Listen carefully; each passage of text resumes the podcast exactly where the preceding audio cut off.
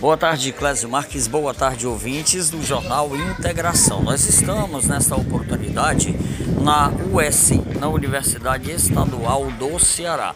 E qual é a finalidade aqui da nossa participação na US? É porque está acontecendo um evento inédito, o primeiro encontro cearense de professores de filosofia que vai do dia 29 ao dia 31 de agosto vai até hoje o evento. E nós estamos nesse momento aqui com o conferencista do evento, que é o professor, doutor e professor da UERJ, da Universidade do Rio de Janeiro. Ele é filósofo e também escritor. Lançou nesta oportunidade Paulo Freire, mais do que nunca uma biografia filosófica. O nome dele é Walter Coan.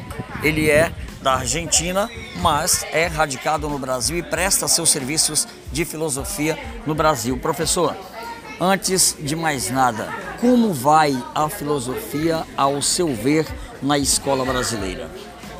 Bom dia. É, a filosofia, como todas as coisas hoje, está passando um momento difícil porque a educação, a escola pública, sobretudo, não está sendo uma prioridade.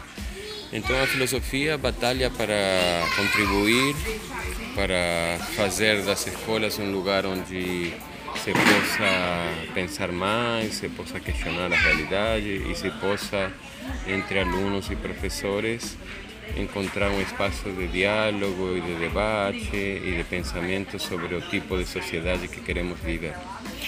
Quando se fala em filosofia, ainda parece algo muito distante da necessidade diária do, da escola.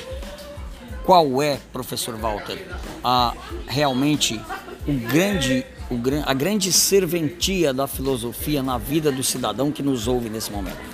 A filosofia é uma coisa muito próxima, muito concreta. Infelizmente tem essa ideia que você disse, realmente de muitos que fazem da filosofia uma coisa abstrata ou apartada, mas a filosofia é basicamente uma atitude de questionar sua própria vida de questionar as coisas mais concretas, a sua realidade, os problemas, por que vivemos da maneira que vivemos e não de outra. Então imagina qual pode ser a contribuição de uma disciplina que nos ajuda não apenas a fazer as coisas que fazemos, mas a questioná-las e a pensar por que as fazemos dessa maneira e não de outra forma.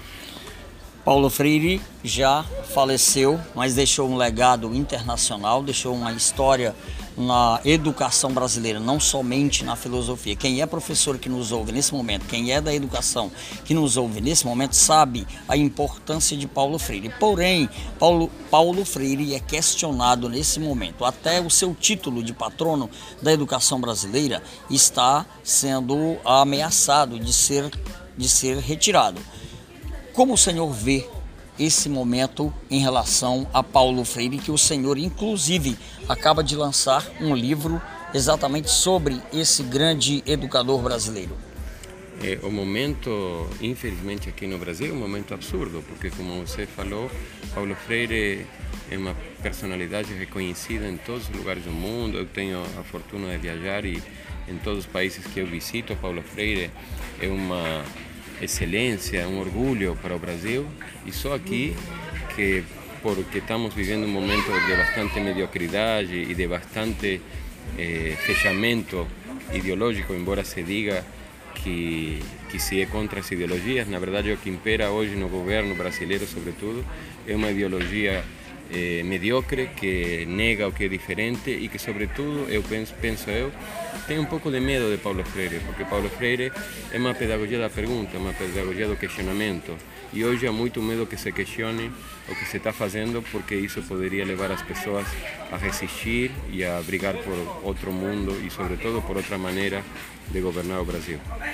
Há quem diga, e tem sido dito com muita veemência em alguns debates contrários à, à obra de Paulo Freire, que Paulo Freire era comunista. Como é que o Dr. Walter, professor Walter, responde a essa questão?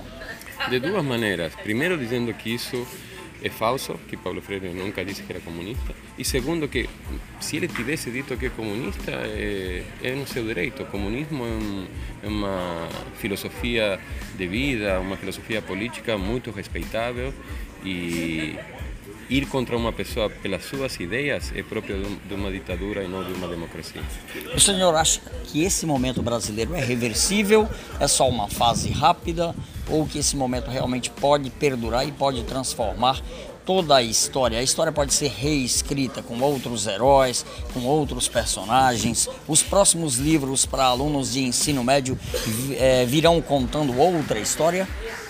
É, isso é o, desafio nosso dos próximos anos. Eu penso que eu confio muito no povo brasileiro e tem, tem tido uma circunstância muito é, desgraçada, eu diria e muito manipulada, que tem levado ao atual estado de coisas, mas as pessoas já estão percebendo e, e já estão notando a inaceitabilidade do que se faz em nome do, do governo, sobretudo as políticas públicas para a educação, para a saúde, a desconsideração completa das classes populares, o maltrato com a terra, com o nosso país, com a Amazônia, o descaso com com as, com as comunidades indígenas. Com...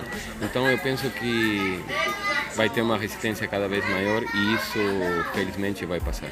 Para finalizar, qual é o seu olhar como o senhor vê hoje o professor de filosofia do ensino médio brasileiro no que tange a capacidade de enfrentar esse tipo de situação?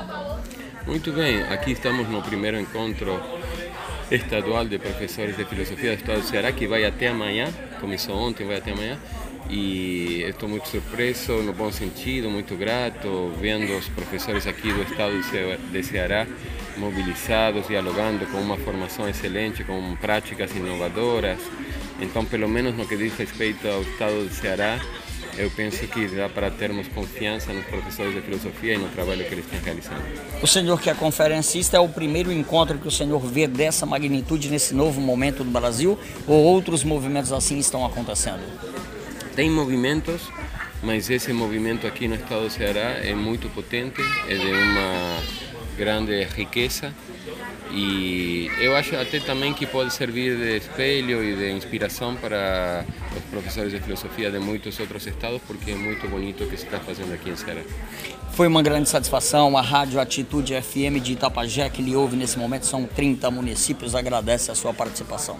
Eu que agradeço, um abraço para todos os cearenses e tomara que a filosofia contribua para uma educação mais crítica, mais justa e que torne nossa vida melhor.